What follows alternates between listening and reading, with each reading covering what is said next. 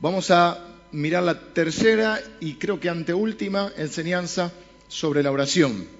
Dijimos que estos no son sermones de culpa. Que para culposos ya tenemos bastante religiosos y no queremos ser culposos. No es un sermón para decir, hermano, deberíamos orar más. Hermano, qué poco que ora. Eh, sino que estamos viendo, esta, repito, es la tercera enseñanza sobre este tema. Estamos viendo lo fantástico y maravilloso que puede ser llevar una vida de oración, sacándole los preconceptos, los esquemas, a veces eh, adquiridos, donde la oración es eh, la contemplación, es el estar eh, encerrado en tu habitación, lo cual puede ser parte de la oración, pero estamos hablando de la oración como mucho más que eso porque vimos que había diferentes tipos de oración. Hay oraciones largas, oraciones cortas, oraciones públicas, oraciones privadas. Vimos que es una comunicación, un diálogo con nuestro Padre.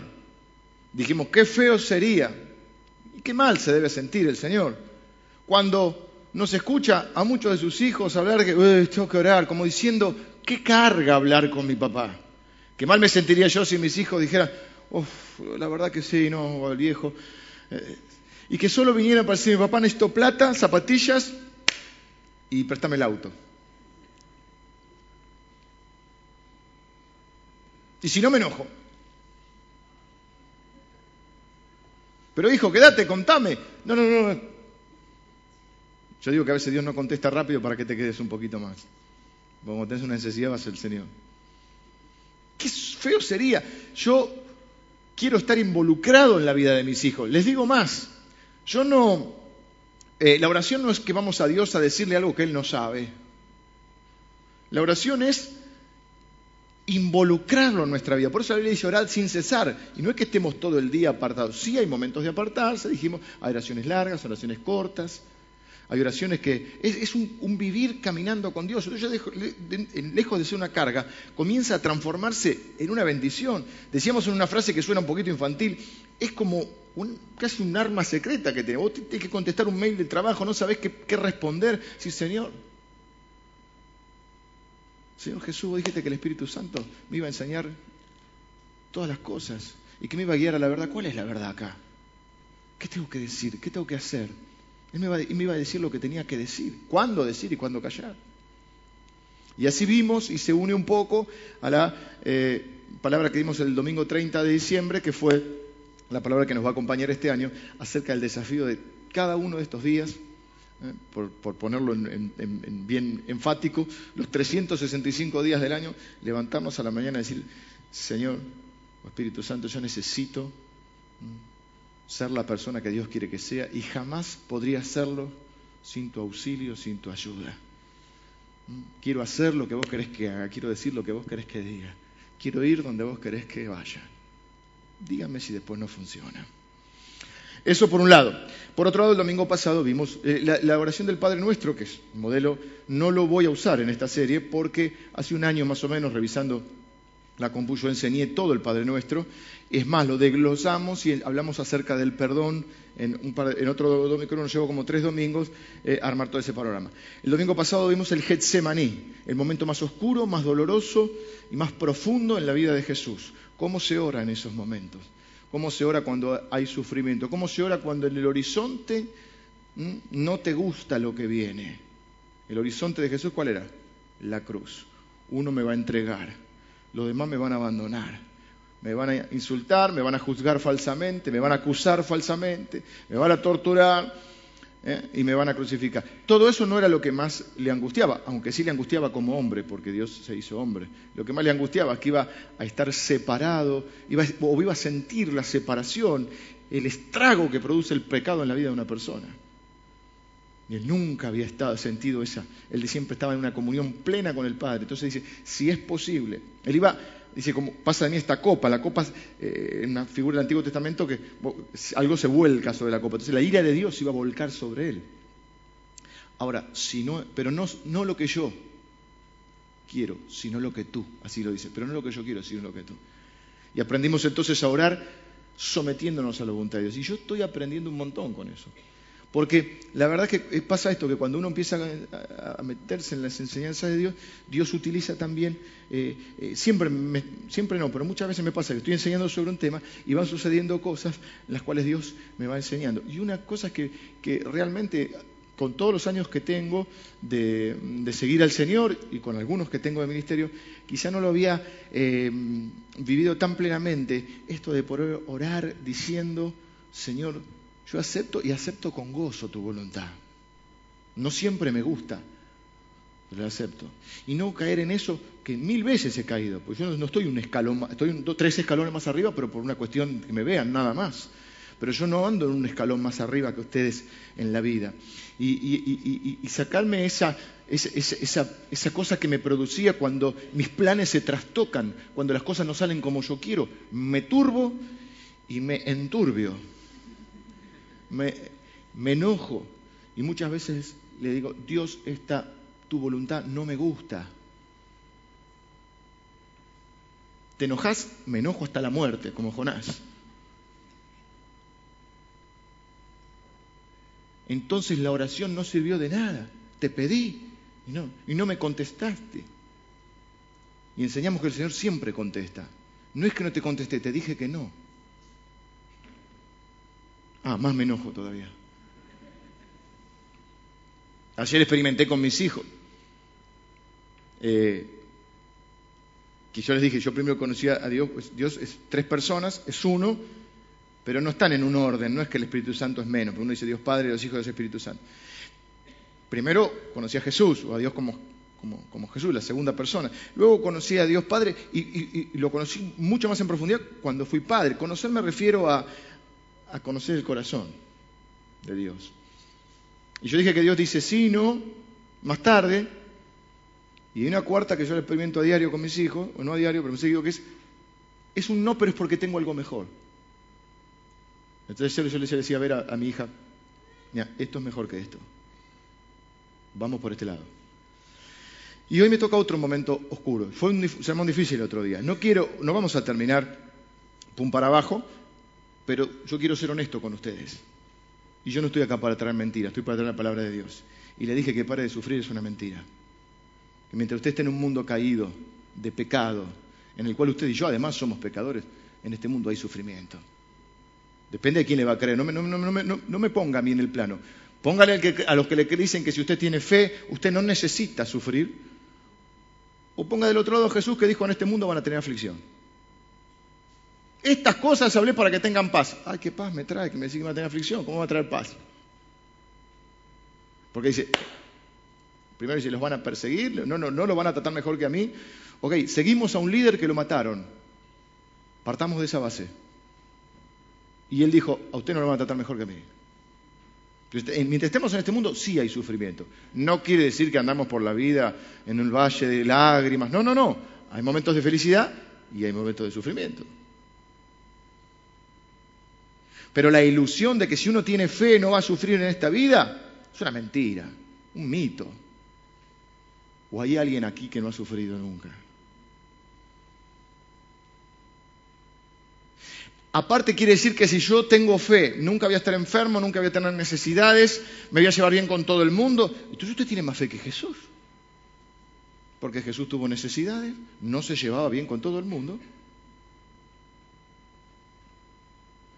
Y no estuvo enfermo, pero lo, trataron que lo enfermaron. ¿Mm? O sea, el dolor físico lo experimentó. Hoy voy a hablar de otro momento, lo voy a tener que dividir porque es muy, muy largo. La oración más importante, no sé si más importante la palabra, más larga, más extensa de Jesús, así que imagínense el sermón, lo que viene. Y la más me parece a mí que una de las, una vamos a poner en este término, porque está el Padre nuestro también, una de las que más podemos aprender. Y la oración más extensa registrada en la Biblia. Jesús tenía oraciones cortas y largas. ¿eh? Dijimos que en la comida hay que orar corto, ¿sí? No me ore largo en la comida. ¿eh? Pero a veces hay que orar largo. ¿Cuándo? Y es cuando hay que tomar grandes decisiones, cuando uno está en diferentes momentos. Jesús se pasaba la noche orando.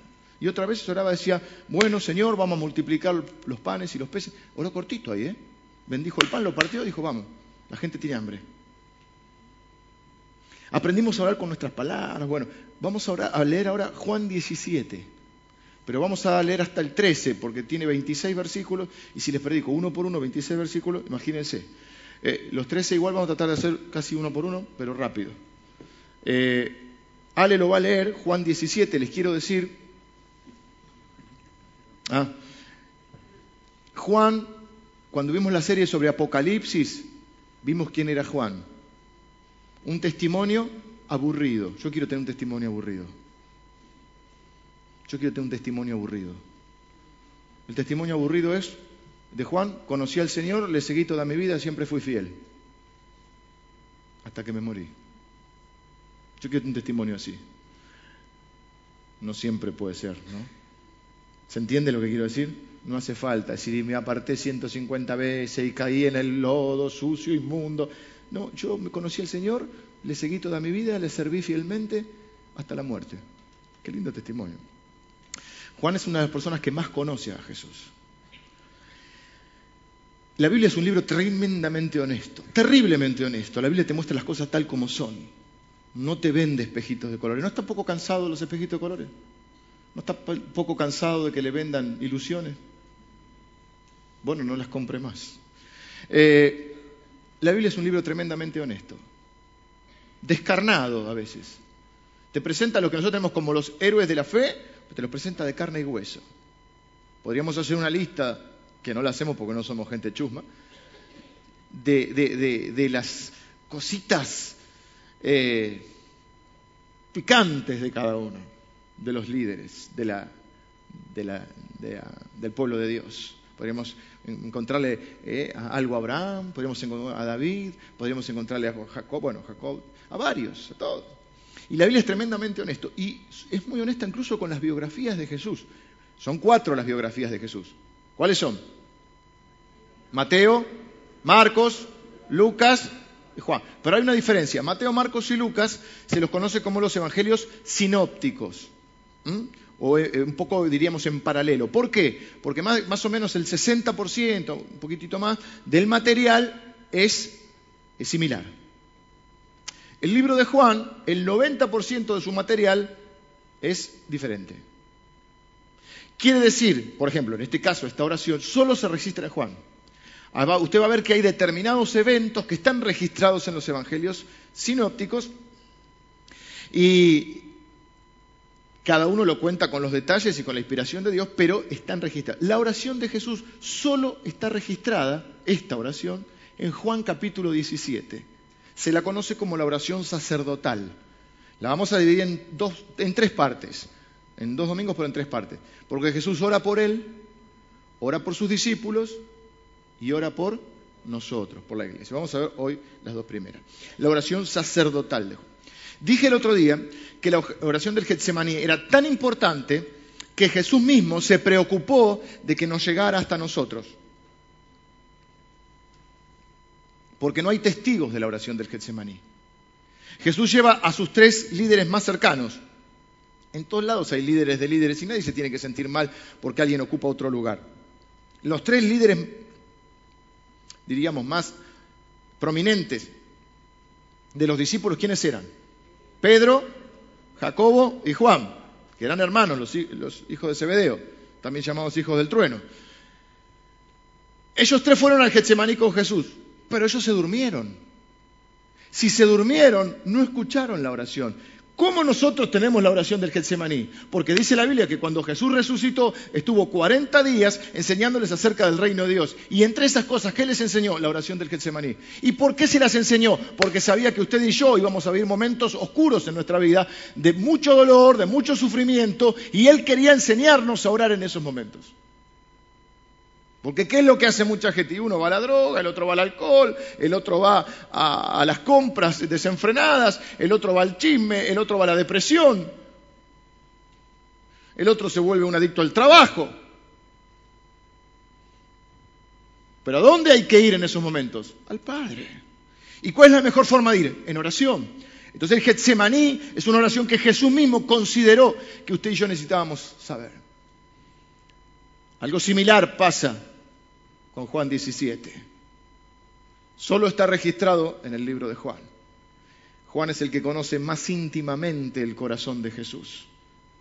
Él está en el, monte de la transfiguración, está en el Getsemaní, está cuando resucitan a la hija de Jairo, está en los momentos cruciales en la vida mm, de Jesús y de Juan, que además se cree que podían ser primos, podrían haber sido primos. Cuando Juan está desterrado luego de haber sido quemado vivo, pero sobrevive milagrosamente en la isla de Patmos. El que se le aparece es el Señor Jesús.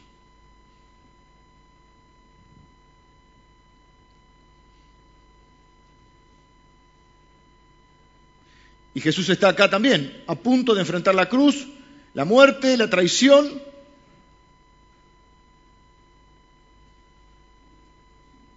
Y está esta oración. ¿Saben que se han escrito libros enteros Así que no se, no se asuste si es un poquito larga la, enseñanza. Se han escrito libros enteros sobre esta oración. Libros enteros sobre esta oración. Pero vamos a leer los 13 primeros versículos y después les voy a dar algunos pensamientos. Estas cosas habló Jesús y levantando los ojos al cielo dijo, Padre, la hora ha llegado, glorifica a tu Hijo para que también tu Hijo te glorifique a ti, como le has dado potestad sobre toda carne, para que dé vida eterna a todos los que le diste y esta es la vida eterna, que te conozcan a ti, al único Dios verdadero, y a Jesucristo, a quien has enviado. Yo te he glorificado en la tierra, he acabado la obra que me diste que hiciese. Ahora pues, Padre, glorifícame tú al lado tuyo, con aquella gloria que tuve contigo antes que el mundo fuese. He manifestado tu nombre a los hombres que del mundo me diste. Tuyos eran y me los diste, y han guardado tu palabra. Ahora han conocido que todas las cosas que me has dado proceden de ti porque las palabras que me diste les he dado, y ellos las recibieron, y han conocido verdaderamente que salí de ti, y han creído que tú me enviaste. Yo ruego por ellos, no ruego por el mundo, sino por los que me diste, porque tuyos son. Y todo lo mío es tuyo, y lo tuyo mío, y he sido glorificado en ellos. Y ya no estoy en el mundo, mas estos están en el mundo, y yo voy a ti.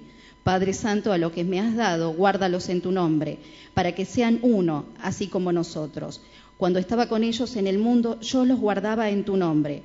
A los que me diste, yo los guardé, y ninguno de ellos se perdió, sino el hijo de perdición para que la escritura se cumpliese. Pero ahora voy a ti y hablo esto en el mundo, para que tengan mi gozo cumplido en sí mismos. Bueno, empecemos por eso. Levantó los ojos y dijo, Padre, ya dije recién que mucha de la enseñanza está llena de culpa y, de vergüenza. Yo no quiero que nadie ore por culpa ni con vergüenza, sino que ore con alegría y con esperanza. Porque usted ora al Padre. Generalmente nos vamos de estos sermones hablando de la oración y decimos, bueno, usted tendría que orar más. No oramos lo suficiente. Yo me crié en un contexto donde nunca hacíamos lo suficiente para Dios. Nunca servimos lo suficiente, nunca adoramos lo suficiente. Venía el director de alabanza después de media hora y decía, no, hoy no adoraron, vamos de vuelta. Sonría, sonría, había que estar el Y si está triste, haga oración, dice la Biblia, dice cante alabanza. El que, está, el que está feliz, cante alabanza. El que está triste, haga oración. Si Jesús oró, como alguien tan patético como usted no va a orar. Decían es verdad, pero bueno, hay formas y formas de decirlo. Yo quiero que ore con alegría y con esperanza. Si el foco está en mí, ahí es donde empieza el problema. Por eso Jesús empieza Padre. El foco es el Padre. Cuando el foco está en mí, si oro lo suficiente, si cómo oro, si de qué manera oro, si con qué frecuencia oro, si de qué forma oro, el foco está en mí. Cuando está el foco en mí, pueden pasar dos cosas. Que tenga culpa por no orar lo suficiente, o por no saber orar, mucha gente dice no sé orar, empiece por darle gracias al Padre. O puede traer orgullo también. Cuando Jesús enseñó sobre esos dos que iban a orar y dice que uno oraba consigo mismo porque ¿qué decía? Gracias que no soy tan patético como él. Entonces, si el foco está en mí va a traer o culpa, vergüenza, tristeza o va a traer orgullo ¿eh? de creer que yo sí sé orar y los demás no. Cuando el foco está en el Padre va a traer alegría y va a traer esperanza. Tengo un Padre que conoce cada una de mis necesidades. Y además, al llamarle Padre, yo les enseñé que es un concepto revolucionario que Jesús eh, eh, introduce, que hasta ese momento, salvo algunos pasajes del Antiguo Testamento donde el Padre es el Padre de la nación de Israel, no existe el concepto del Padre personal que cuida de su Hijo. No existe hasta Jesús. Hoy estamos acostumbrados, pero eso, eso era la luz para ellos. Ustedes tienen un Padre. Viene a contrarrestar una, la teoría, una teoría que también, teología que luego continuó y se, todavía, todavía existe, es la teología de la prosperidad, donde si ustedes son hijos del Padre, usted tiene que ser rico, sano, lindo, alto, flaco. Y Él viene si le traje buenas nuevas a los pobres. No todo el que es pobre es porque Dios no lo quiere. En otras palabras. No estoy diciendo que Dios quiera la pobreza para todos, estoy diciendo que viene a contrarrestar eso, al igual que el libro de Job. O sea, a los cristianos también le pasan cosas malas. No pregúntele a Job. Entonces Jesús viene a decir eso. Ustedes sí están en necesidad, son pobres, pero el Padre les ama. Ustedes tienen un Padre que cuida de ustedes. Tranquilos. No se les cae un pelo de la cabeza sin que Él lo permita. Y entonces eso responde preguntas filosóficas o teológicas que uno se hace. Uno no dice, me voy a hacer una pregunta filosófica o teológica, pero uno pregunta, preguntas que son filosóficas o teológicas. Por ejemplo, ¿me ama el Padre? ¿Es mi Padre? Sí. ¿Me ama? Sí. ¿Se preocupa por mí? Sí. ¿Es todopoderoso? Sí. ¿Es omnisciente? Te estás preguntando teológicamente. ¿Eh? ¿Es omnisciente? ¿Qué quiere decir? ¿Él sabe todo lo que me pasa? Sí. ¿Es bueno? ¿Me conoce? ¿Me acompaña? ¿Puedo confiar en Él? es soberano.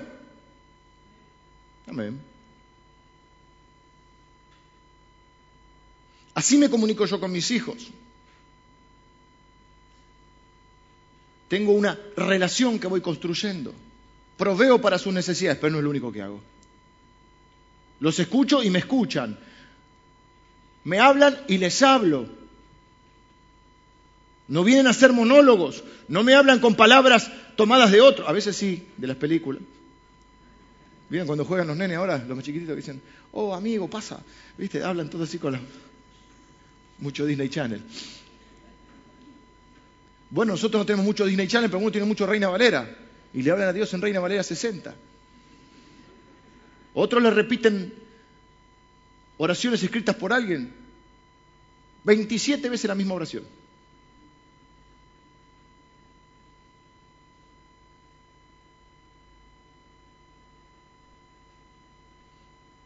Padre, la hora ha llegado. ¿A qué hora se refiere? ¿A qué se refiere con la hora ha llegado? ¿Qué hora llegó en su vida? La hora de la traición, la hora del abandono, la hora del sufrimiento. Y está bueno porque Jesús dice la hora ha llegado.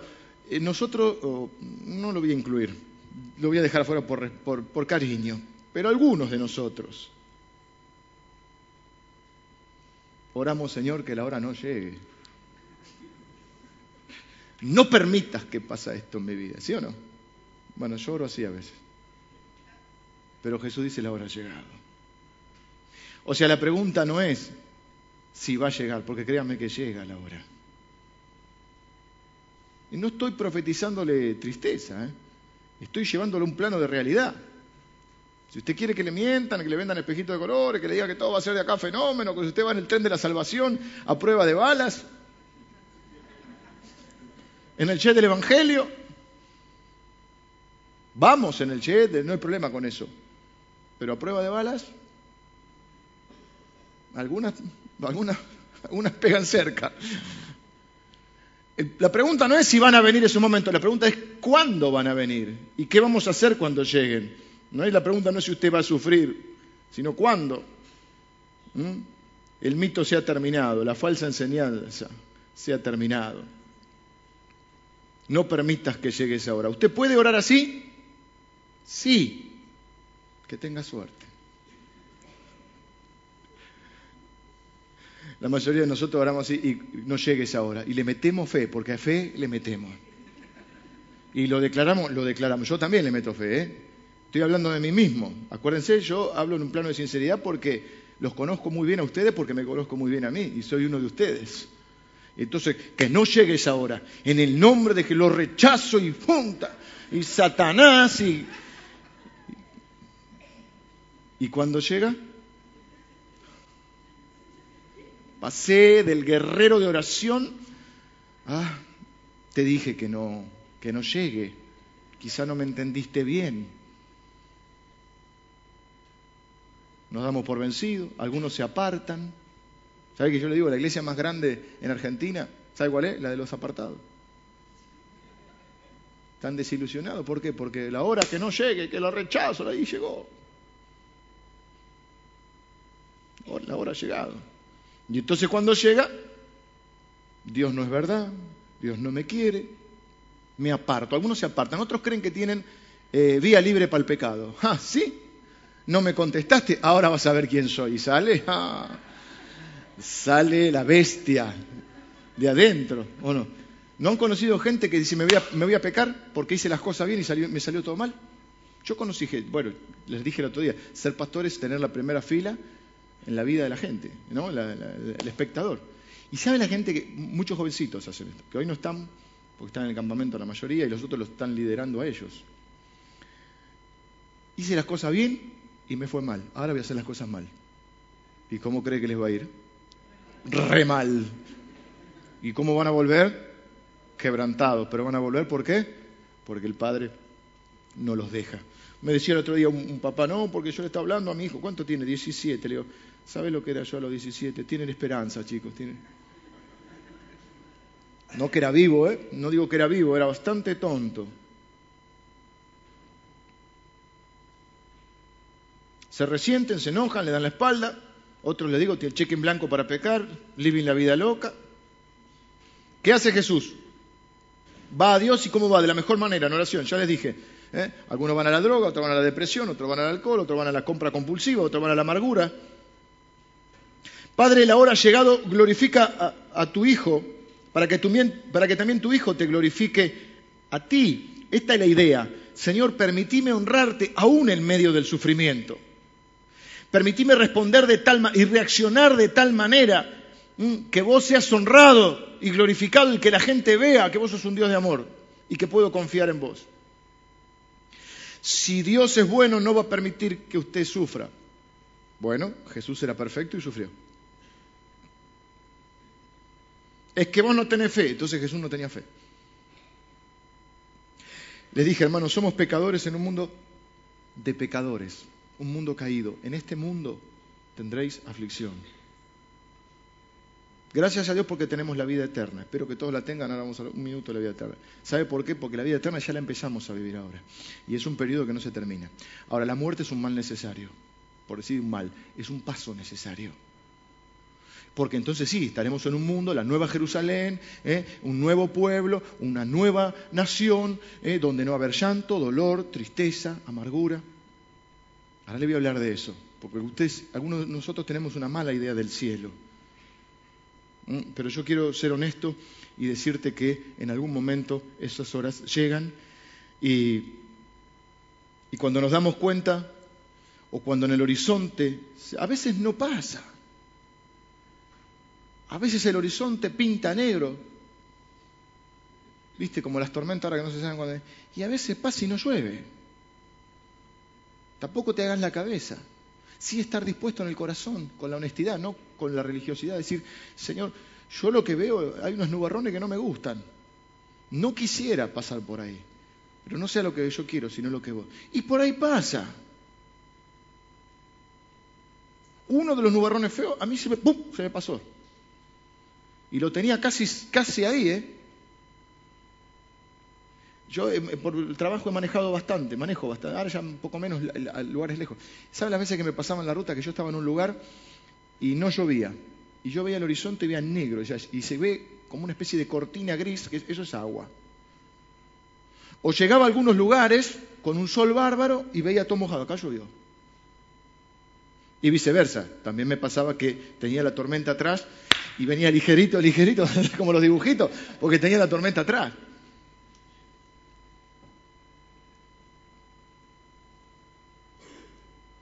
Así que no se deprima antes de tiempo. ¿eh? Recuerda que Borges dijo una no es una cita bíblica, pero está muy interesante. Él dijo, me hice muchos problemas en mi vida, tuve muchos problemas en mi vida. La, mayoría de ellos nunca existieron. Eh, y él dice, mm, vamos a seguir, si no, no terminamos más. Versículo 2 recién, tenemos que ir hasta el 13. Y yo pudiera leer, como le has dado potestad sobre toda carne para que dé vida a todos los que le diste, al Hijo, ¿no? Y esta es la vida eterna, que te conozcan a ti, el único Dios verdadero, y a Jesucristo a quien has enviado. Dos cosas. Primero, Jesús no solo tiene potestad sobre, ¿qué es sobre toda carne? Sobre todo el mundo. Él tiene autoridad sobre todo el mundo, sino que además Él tiene la autoridad para dar la vida eterna, para dar el perdón de pecados, para reconciliar con el Padre. Usted dice, yo no sé qué va a pasar en mi vida cuando me muera. Usted tiene que conocer a Jesús. Porque Jesús dijo, yo soy el camino, la verdad y la vida. Nadie viene al Padre si no es por mí. Así que no ande especulando, ni comprando el libro de Víctor Sueiro, ni de ningún otro, ni a ver si encuentra la luz, el túnel, cómprelo, diviértase un rato. Pero Jesús dijo, yo soy el único camino. Y entonces dijo, como le has dado al Hijo, glorifícame para que yo te glorifique. Como al Hijo es Él, está hablando de sí mismo. Y dice, le has dado potestad sobre toda carne. ¿Y qué más dice? No está atento usted. Para que dé vida eterna a todos los que le diste. Les voy a explicar eso, porque él dijo, cada uno de nosotros, Dios, Jesús dice, me los diste. Entonces, Jesús es el único que da la vida eterna. Lo que pasa es que a muchos no le interesa la vida eterna porque tienen una, una, suposición, como he tenido yo hasta que lo entendí un poquito más, donde el cielo no es muy interesante. Yo les dije, tiene un mal departamento de marketing compuesto por muchos religiosos, donde el cielo va mal. ¿va? Había una canción de un grupo de punk que decía que había, habido el cielo y se había vuelto como zombie porque era el cielo el aburrimiento. Y usted, ¿qué no sé si usted, pero ¿qué, nos, qué, vende el mundo? Bueno, no vamos a decir lo religioso, el mundo, ¿qué vende? Unos gorditos en pañales. Uno de los objetivos de mi vida es no usar pañales. En lo posible. Yo me veo gordito, rechonchón, cosa que prefiero estar flaquito. Pero bueno, gordito en pañales, una nube esponjosa, hay una propaganda de Pampers y te dan una flechita para tirar a los enamorados o un arpa. Uh. Se parece más al infierno que al cielo eso. Te imaginas gordito, blanquito en pañales, tocando el arpa. Somos un pueblo muy feliz. Uh. ¿Quién quiere ir ahí? Bueno, el otro lugar no es mejor, pero bueno, la verdad que no pinta muy, muy interesante. No es la idea de la, Biblia. ¿eh?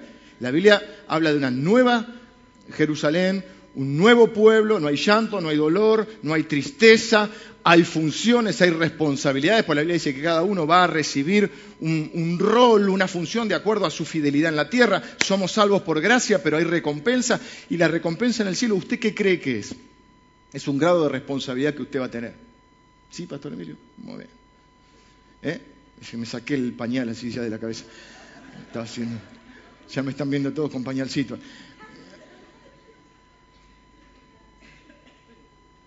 Salvación por gracia. ¿okay? Nadie se gana la salvación. Pero hay, regalo y recompensa. Hay una recompensa en el cielo. Paso al segundo punto. Esta es la vida eterna. ¿Cuál es la vida eterna? O sea que no es un lugar.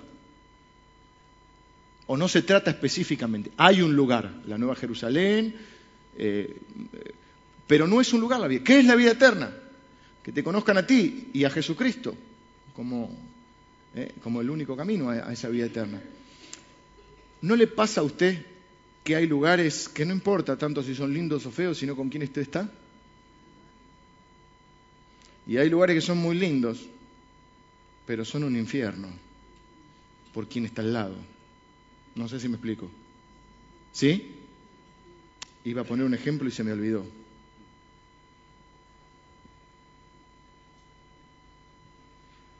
Hay un proverbio que dice, mejor es una casa pequeña y en paz, o algo así, amor, paz, que una casa grande donde hay peleas. O sea que una casa, una mansión de esas que sale en la revista Cara puede ser un infierno. Y una casa humilde y sencilla puede ser una gloria. Había una película de estas de Navidad que un millonario, creo que era Ben Affleck, ¿no? Que un millonario que quiere ir a la casa de, donde él se había criado, porque traía lindos recuerdos de esa casa, vive una familia que es un desastre. Él está solo, pero tiene fortuna. Entonces no lo quieren recibir nada. Entonces le paga fortuna, y como los otros son interesados, para pasar la Navidad ahí. Y tienen que hacer de los roles del papá. Y de, está buena la película. Los lugares no son tanto por los lugares, sino por quién está. A mí me gusta estar con Lili, con los chicos, Y prefiero estar con ellos en el lugar que sea, que estar sin ellos en el lugar que sea. Quede bien, ¿no?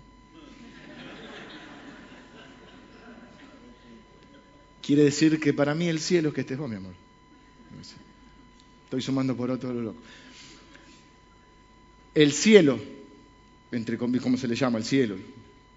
Si no está Dios, no es el cielo. No es las calles de oro, muchachos. Igual no te puede llevar los adoquines. Aparte no va a valer nada, igual porque no es la calle de oro. Es que está Dios. Y dice que no hace falta ni el sol, que no hace falta la luna porque el Señor te abriga, que no hay llanto, que Él, que él consuela toda lágrima. Es que está Él. Esa es la vida eterna. Que lo conozcas a Él. El único Dios verdadero, no hay otro Dios. El Dios de la Biblia es el Dios verdadero. Y, la vida eterna es tener una relación con Él. Por eso usted puede empezar ahora. No solo cuando conoce al Señor tiene vida eterna, comienza esa relación. Si Él ya está acá con usted, si le ha dejado su espíritu que dice que estará con ustedes todos los días, Jesús dijo, me conviene que yo me vaya, le dejo el espíritu y nosotros decimos, no, qué carga orar. No, tenés el espíritu de Dios. Esa es la vida eterna, que conozcas al Padre, al Hijo y al Espíritu Santo. El Espíritu Santo te va a señalar al Hijo, el Hijo te va a señalar al Padre. Te podría contar, no tengo tiempo, iba a contarte un par de experiencias infernales. Y cómo son mejores cuando está la gente que yo amo al lado. Pero no tengo tiempo ahora, así que sigo. Pero se entendió la idea. Uh, esto me encanta. Versículo 4. Yo he terminado, te he glorificado en la tierra, he acabado la obra que me diste que hiciese. Esto está bueno. Jesús dice, yo hice lo que tenía que hacer. Pregunta. ¿No cree usted que Jesús podría haber hecho más? ¿No podría haber escrito algún libro? No estoy en contra de escribir libros. A veces yo hablo de esto. Y, es más, nosotros estamos escribiendo, yo estoy escribiendo un libro con Javi Gómez y con Vivi Golub, que nos está apoyando. Vamos, estamos haciendo un libro que lo vamos a regalar, no lo vamos a vender, que lo vamos a regalar, que va a ser enfocado para todos, pero básicamente va a ser más para para gente joven que tiene que construir una vida. Va a tener 52, son 52 semanas al año, va a tener 52, eh, son 5 capítulos de 10, o sea, son 50 semanas, más la introducción y la conclusión. Ahí vamos a hablar sobre muchos temas que tienen que ver con identidad, con familia, con trabajo, con vocación, con ministerio. Y estamos eh, empezando, si Dios quiere, para mitad de año lo vamos a tener. Eh, así yo no estoy en contra de eso. Pero Jesús podría haber escrito un libro, o más. Podría haber salido un poquito más en los medios de comunicación. No eran muchos los medios de comunicación, pero podría haber usado más. Podría haber sanado algunos más. A veces estaban las multitudes, se le estaba sanando, haciendo milagros, de golpe se iba solo. Es como que por poder podría haber hecho más. Pero él dice, yo hice lo que tenía que hacer. Y usted y yo tenemos que aprender que podemos hacer un montón de cosas. Pero no tenemos que hacer todo lo que podemos, sino lo que tenemos que hacer. Porque a veces por hacer lo que podemos no hacemos lo que tenemos o lo que debemos hacer. No sé si me explico. Es decir, hay un, un, infinito, un abanico de posibilidades que se abren en la vida de uno. Por eso uno ora. ¿Es tu voluntad o no? Por ejemplo, ¿predicar es bueno? Sí, pero iba a predicar Pablo, no me acuerdo a qué lugar, y el Espíritu le dijo, no vayas.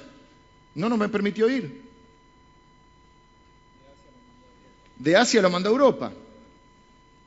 Señor, envíame a Europa, a mí también a predicar, no tengo problema. No, de paseo nomás. Vuelvo, vuelvo. Esta es mi iglesia, ¿no? De acá no me voy. ¿no? Eh, esto es para, para ir a, las naciones, pero vuelvo. Vuelvo, vuelvo. Eh, se abren un abanico de posibilidades.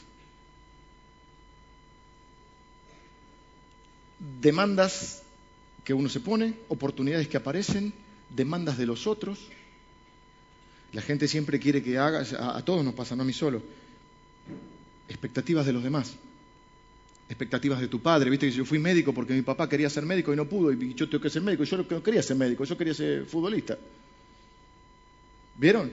Entonces, expectativas de los demás, lo que los demás esperan que hagas, lo que vos mismo tenés como por responsabilidad, por culpa, o por lo que fuere, o por, por anhelo, oportunidades buenas que aparentemente son buenas, o pueden ser buenas, pero lo que uno tiene que definir es, ¿qué es lo que tengo que hacer, Señor?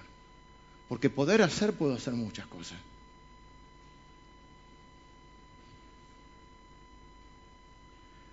Y él concluye esta parte diciendo, Padre, glorifícame, versículo 5. Ahora, Padre, glorifícame tú al lado tuyo con aquella gloria que tuve conmigo antes de que el mundo fuese. Esto no lo voy a desarrollar, solamente voy a decir que mucha gente dice Jesús no dijo que era Dios, Jesús dijo que era Dios. Mahoma no dijo que era Dios. Buda no dijo que era Dios. Gandhi no dijo que era Dios. Jesús dijo que era Dios. O sea, ¿que es verdad o es el mentiroso más grande de la historia? Y empieza a orar por los discípulos, versículo 6. Atente acá que empieza, ahora orar por los discípulos, pero también estamos incluidos. Eh, igual la, la parte donde estamos más incluidos va a ser posterior. Pero acá dice, he enseñado tu nombre a los hombres que del mundo me diste. Tuyos eran y me los diste y han guardado tu palabra. Ahora han conocido que todas las cosas que me has dado proceden de ti, porque las palabras que me diste les he dado y ellos las recibieron y han conocido verdaderamente que salí de ti y han creído que tú me enviaste. Yo ruego por ellos, no por el mundo, sino por los que me diste, porque tuyos son. Que Jesús no ora por todos. Hay que entender que el concepto de mundo en la Biblia tiene como siete u ocho acepciones, significados. A veces el mundo son todas las personas. Jesús es un, líder inclusivo. Apocalipsis 5 habla de que va a haber de todas las, en, su reino eh, celestial, va a haber todas las tribus, todos los idiomas, todas las naciones. Así que Dios es un, Dios inclusivo. Él ama a todo el mundo, es decir, cuando el mundo se, tiene la acepción de todas las personas. Ahora, a veces el mundo tiene otros significados. Y a veces el, el mundo es un sistema de valores que se opone al reino de Dios. El reino de Dios adora a Dios, el mundo no adora. El reino de Dios reconoce a Jesucristo como el Hijo de Dios y como Dios hecho hombre. El mundo no. El mundo de Dios, el reino de Dios obedece a Dios. El mundo no quiere obedecer a Dios. Entonces cuando él dice no oro por el mundo, no es que hay personas que no ama. Está orando y dice yo estoy orando por, por, el, por el reino de Dios, no por el sistema que se opone al mundo. Y dice que él nos dio, esto es la gracia, la gracia es la elección divina, que no voy a explicar hoy, pero eh, tuyos eran y me los diste. Ahora, ¿quiénes son los cristianos? Ahí dice, los que guardan la palabra, los que reciben y la creen la palabra, y los que reconocen que Jesús salió de Dios, vino al mundo. ¿quién es un cristiano? Uno que reconoce que Jesús es Dios, se hizo hombre, vino al mundo, vivió una vida sin pecado, la vida que usted y yo no podíamos vivir. Murió por nuestros pecados en la cruz, la muerte que usted y yo teníamos que morir. Resucitó en la cruz venciendo a la muerte, a Satanás y al pecado, cosa que usted y yo no podíamos hacer, para obtener lo que no podíamos obtener, la vida eterna, la victoria sobre la muerte, el pecado y Satanás. Resucitó, se apareció a más de 500 personas durante 40 días y ascendió a los cielos, lo último que hizo fue bendecir a sus hijos, a sus discípulos, nos envió a predicar a las naciones y prometió que va a volver. Todo el que cree es hijo de Dios. Todo el que cree que Jesucristo es el único Dios verdadero, el único eh, en el cual hay salvación. No hay otro nombre bajo el cielo de los hombres en el cual podemos ser salvos, en ningún otro hay salvación. Después podemos ver, y lo vamos a ver el domingo que viene, que hay diferentes, que hay, como yo les dije una vez, fronteras nacionales y fronteras provinciales, pero somos de la misma nación. Uno usa pantalón, el otro no usa pantalón, uno le gusta hablar en lengua, el otro no. Uno le gustan las canciones moviditas, el otro no, eh, pero estamos dentro de la misma nación. Ahora hay fronteras donde no somos de la misma nación. Y la gran frontera es si Jesucristo es el único camino al Padre. Eh, venga los músicos, estoy terminando. Me encanta esto. Yo no ruego por el mundo, sino por los que tú me diste. Por nosotros también va a orar. Y entonces cuando sufrimos o cuando nos pasa alguna dificultad, como somos hijos de Dios, que guardamos su palabra, no, no andamos, eh, no es el centro de nuestra oración que pienso, que siento, que necesito. Es Señor, ¿cómo te puedo glorificar? ¿Cómo te puedo honrar en esta situación? ¿Cómo querés que reaccione para honrarte? Porque soy un hijo tuyo, porque soy un cristiano y porque quiero guardar tu palabra. Mire, y alguno va a decir ahí, eh, me encanta esto que dice, Padre, guárdalos en tu nombre. ¿Usted tiene idea de lo que esto significa? Yo, sé que sí, pero quiero hacer énfasis. La Biblia dice que sus ojos están de noche y de día, que nunca duerme el que te guarda. O sea, yo sé que voy a ser cristiano hasta que me muera, porque Él me guarda. No porque yo soy fiel, porque Él es fiel. Y Él dice, guárdalos, Señor. Me los diste, yo los guardé. Ahora me voy, guardalos.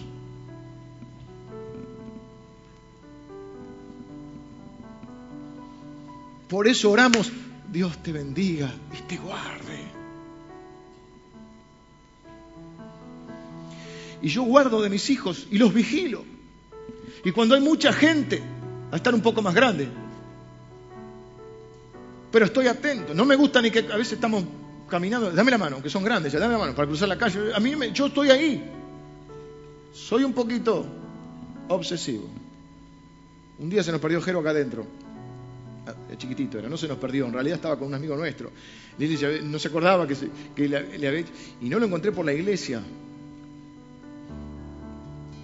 Me desesperé, empecé a correr por todos lados.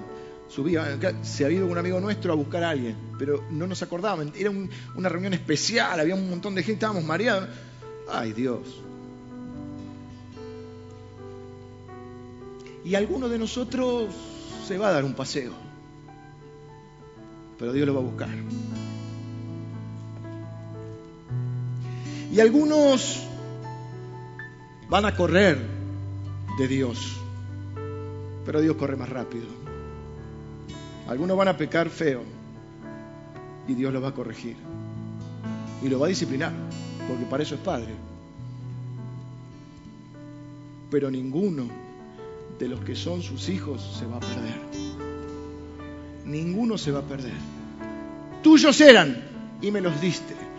De los que me diste, ninguno se me perdió. La gente vive con miedo a perderse porque le meten el miedo de que usted va a perder la salvación. Si usted es de Cristo, usted no se va a perder. Mire, ¿y qué? ¿Y qué? Pero Judas perdió la salvación. Hay algunos que le encanta tal machacar con que... El... ¿Y qué pasa con el que se apartó? Primero le toca a Dios saber, porque yo no soy Dios. Segundo, hay un versículo en la Biblia que no recuerdo ahora, creo que es Corintios, que dice, salieron de nosotros, pero no eran de nosotros, porque si hubiesen sido de nosotros, nunca se hubieran ido. Una vuelta nos damos todo por ahí. Pero si usted es un hijo de Dios, usted no se va a perder. No tenga miedo, no tiene que obedecer a Dios para no perderse, obedézcalo para glorificarlo. ¿O qué es que nunca te dejará ni te desamparará? ¿O qué es ese salmo que dice, si voy a la monte, ahí estás tú, si voy al, quinto infierno, por decirlo así, ahí estás tú? No es que Dios te está vigilando en todas, sí te está vigilando pero porque te está cuidando. Quiere decir que no hay lugar al que vos vayas al cual Dios no te puede rescatar.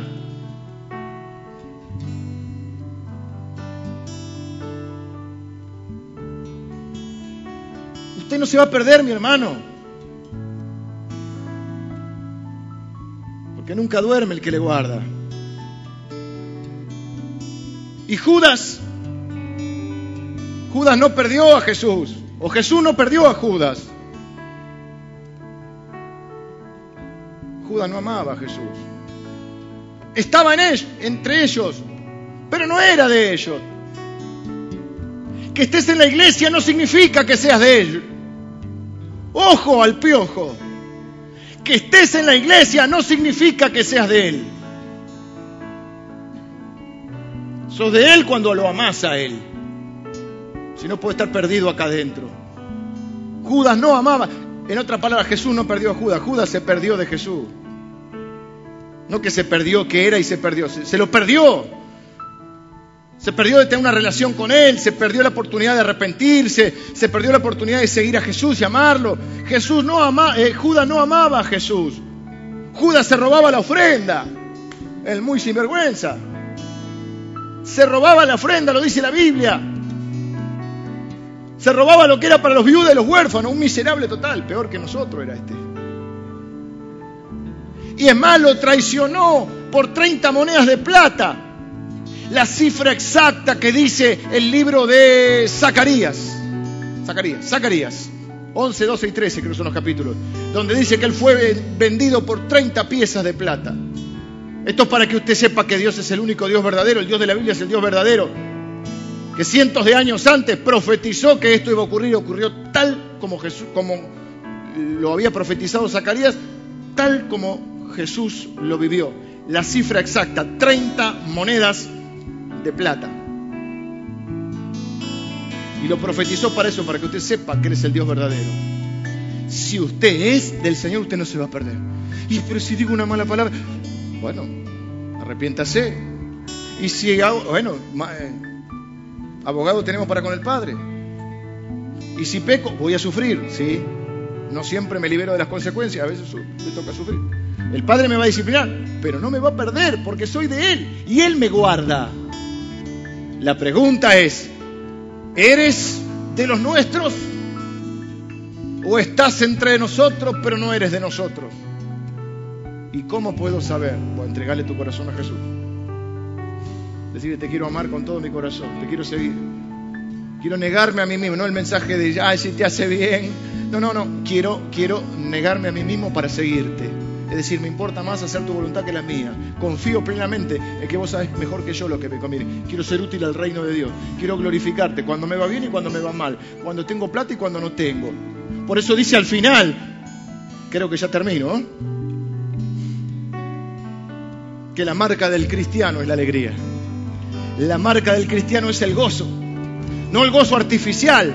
No, no, no la, mueca eh, o la postura eh, para tratar de convencer a los demás. La real felicidad en nuestro corazón eh, de saber que nosotros somos de Él, por Él y para Él. Que vivimos por Él y a través de Él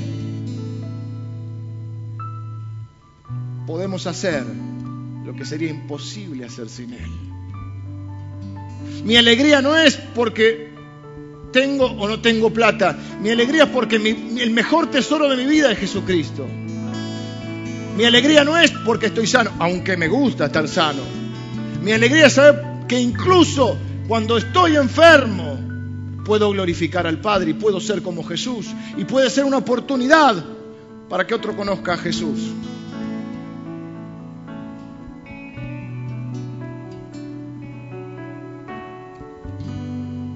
Mi alegría no es que me traicionen. Tengo un gozo, me traicionaron. No, no. Mi alegría es o me abandonaron. Mi alegría es que aunque me hayan abandonado o traicionado o defraudado, no se ha ido el que me sostiene.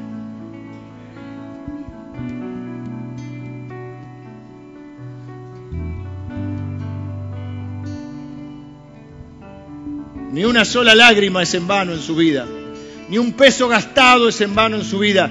Ni un minuto se pierde. Todo lo utiliza Dios para hacer algo en nosotros, para hacer algo por nosotros y para hacer algo a través de nosotros. Para que Él sea, eso es que Él se glorifique en nuestra vida. Que vea un hijo que dice, yo estoy confiado. Sé que vos sabés lo que estás haciendo. Sé que vos sos mi Padre, pero además sos soberano, omnisciente y omnipotente. Y nada pasa en mi vida sin que vos lo permitas. Y si pasa es porque algo vas a hacer con eso. Y algo bueno vas a sacar. No todo lo que pasa es responsabilidad directa, eh, culpa de Dios. Dios no envía el pecado. Dios no hizo que Judas pecara. Atento con esto, Dios no hizo que Judas pecara. Judas pecó, pero Dios lo usó para que el Salvador nos salvara. Dios no envía el pecado. Si Dios, o sea, Dios en última instancia permite todo, pero Dios no envía todo. Si no, Dios no se enojaría, no reprocharía, no corregiría. Así que no es que Dios envía el pecado, pero Dios está sobre el pecado. termino diciendo que Jesús oró al Padre en público. Oró en privado y en público. Y yo me preguntaba por qué oró a veces en público o delante de sus discípulos. Hay mucha gente, o poca, no importa, pero seguro hay gente cercana a usted que está aprendiendo de usted. Leí una frase en algún lado esta semana y voy a ver si la puedo. ¿Vieron cómo soy yo con la frase? No me la voy a acordar.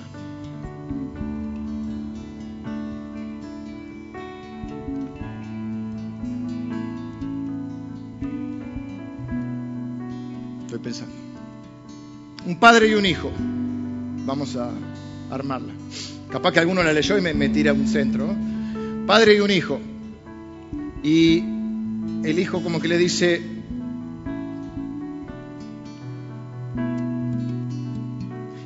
vamos a inventarla. El padre le dice, fíjate dónde caminas. Y el hijo le dice, fíjate dónde caminas vos, porque yo voy siguiendo tu huella. Ah, salió bastante bien. Era algo así. Esa es la idea, decía Chapulín. Fíjate dónde caminas. ¿Quién no le dijo a su hijo, fíjate dónde caminas? Y el hijo le dice, fíjate vos, porque yo estoy siguiendo tu paso. Hay gente que nos está mirando, sobre todo nuestros chicos. Y saben que las mayores cosas no se aprenden de lo que otro te dice, sino de lo que vos ves. Es decir, la mayor cosa que aprendemos no las aprendemos porque nos las enseñan, las aprendemos porque las captamos, porque las aprendemos, porque las agarramos. Entonces hay mucha gente que te está mirando. Entonces, ¿qué ven tus hijos, por ejemplo, cuando vos estás en necesidad? Vos le hablas de la fe, lo traes a la iglesia. ¿Qué ven cuando vos estás en necesidad? ¿Te ven derrotado? ¿Te ven desesperado? ¿Te ven protestando contra Dios? ¿Te ven confiado?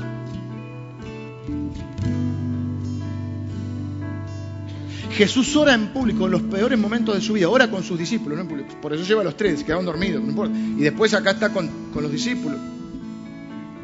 Y si la oración está registrada es porque Jesús quería que supiéramos qué hace Él en los momentos difíciles, en los más oscuros de su vida, en esos que poco gente va a llegar a ese sufrimiento de sudar sangre, una condición médica que alcanza que muy poquitas personas en la historia del mundo. ¿Qué hizo él? Es importante que dijo, pero es más importante que hizo. Es importante lo que digas, pero es más importante lo que hagas. Si coinciden, 10 puntos, mejor. ¿Qué te ven tus hijos? ¿Te ven orar? Por lo bueno y malo. ¿Te ven orar cuando, no sé, cuando se van a dormir? ¿Te ven orar por ellos? ¿Te ven orar por vos también? Pues hay que ver que vos oras por vos, porque Jesús oró primero por sí mismo y después por ellos. Porque si no, yo soy el Todopoderoso que ora por ustedes que tienen necesidad, pero yo no tengo necesidad. Es más, Jesús le dijo a sus discípulos, oren por mí. Necesito que oren por mí. Eh, pero sos Jesús, pero igual. Pero caminaste sobre las aguas, pero igual. Hiciste milagros, resucitaste un muerto. Necesito que ores por mí. Que te vean agradecer por la comida, no para que digas, ya dije, que sea de provecho a nuestro cuerpo. ¿Y de qué va a ser el alimento? De provecho para que te vean disfrutar ese momento y decir gracias porque tengo esta familia y estamos comiendo juntos. Que te vean orar cuando arrancas el viaje en el auto. Cuando te vas de vacaciones. O a veces en la ruta nosotros. ¿Quién ora? O yo o alguno de los, de los míos. O Lili, los chicos. ¿Quién ora hoy para que el Señor cuidarnos en el viaje? Es Dios involucrado en nuestra vida y en nuestra familia. No somos los Flanders. Somos más parecidos a los Simpsons a veces. Sobre todo hay algunas similitudes con Homero que tengo, pero, pero somos cristianos y creemos que Dios nos guarda. Somos cristianos y creemos que Dios nos guarda. Y confiamos en su voluntad. Y queremos ser útiles para el reino. Y queremos que su nombre sea glorificado. Y si estamos sanos, mejor. Y si estamos enfermos, oramos para, oramos para que nos sane. Y si nos sana, 10 puntos. Y si no nos sana, también. Y la pregunta no es siempre qué siento, qué necesito, qué pienso. Es, Señor, ¿qué querés hacer? ¿Qué querés que haga? ¿Cómo te puedo glorificar en esto?